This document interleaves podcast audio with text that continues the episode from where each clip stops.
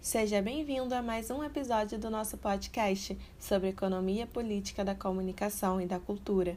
Meu nome é Luana Matos e hoje vamos falar sobre o artigo Influenciadores Digitais, Conceitos e Práticas em Discussão, da pesquisadora e professora universitária Isaf Karawi, apresentado no 11º Congresso Brasileiro Científico de Comunicação Organizacional e Relações Públicas, e está disponível nos anais do evento. A nossa autora de hoje, cara ouvinte, é doutora em Ciências da Comunicação pela Escola de Comunicações e Arte da Universidade de São Paulo e mestre pela mesma instituição. Atualmente desenvolve pesquisas sobre blog de moda, influenciadores digitais e constituição de novos perfis profissionais no campo da comunicação e também é pesquisadora do Com Mais. O artigo Influenciadores Digitais, Conceitos e Práticas em Discussão está dividido conforme a evolução dos termos utilizados para o que hoje denominamos de influenciadores digitais e pela explicação dos conceitos e teorias utilizados pela própria autora. Assim, está dividido em introdução, gênese do sujeito influenciador, a jornada dos influenciadores, as noções de capital em Bourdieu, a noção de crédito em Chalderan e considerações finais. A obra se propõe a definir o que é um influenciador digital, um conceito que, segundo Karaui, embasada em Foucault, é fruto das características sociais, econômicas e tecnológicas da sociedade atual, não sendo possível encontrar em outro momento da história. Uma dessas características é a capacidade que temos atualmente de comunicar sem precisar da ajuda ou permissão dos profissionais para dizer as coisas em público.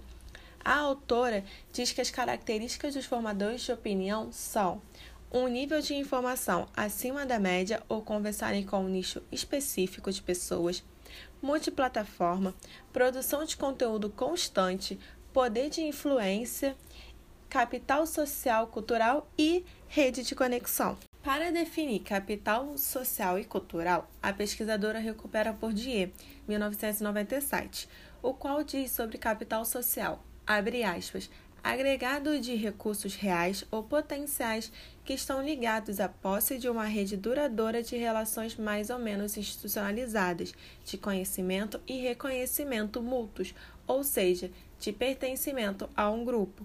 Fecha aspas. Sobre capital cultural, abre aspas. Pode ser tanto corporificado, relacionado à disposição do corpo e da mente para aprender e conhecer, quanto objetificado na forma de bens culturais como livros, dicionários, equipamentos, etc. E até institucionalizados, qualificações educacionais como cursos. Fecha aspas. Ambas citações estão na página 55 e 56 do artigo de SAF. Em relação ao poder de influência, a autora cita exemplos nos quais os influenciadores digitais ajudaram a impulsionar vendas, Além do poder de vendas, a autora também fala da influência que eles têm em estilos de vida, gostos, bens culturais e em pautar discussões. A respeito de produção de conteúdo, a pesquisadora diz que há uma visão valorativa sobre, mas que esse conteúdo pode ser, abre aspas, desde fotos bem clicadas para o Instagram, posts em blogs, montagens divertidas no Facebook e até vídeos com edição profissional textos especializados e etc. Fecha aspas. Acerca das multiplataformas, a autora diz que é necessário estar em várias redes, saber atuar em cada uma delas, pois assim o influenciador não fica dependente de uma só para ser visto. Até podemos trazer como exemplo, de fora do texto, o influenciador digital Felipe Neto, o qual atua nas diversas plataformas de mídia, mas com conteúdos diferentes e ajustados a cada uma delas. Por fim, é importante dizer que esse podcast é um resumo e recorte do texto.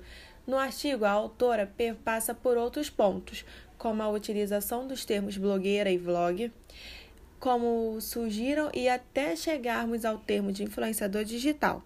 Tal trajetória mostra a profissionalização de tal prática e as mudanças ao longo do tempo, de acordo com a internet a qual primeiro temos a Web 1.0, focada nos hipertextos, e depois a 2.0, na qual temos o surgimento das redes sociais e a configuração de outros formatos de textos, como fotos e vídeos. Quer saber mais?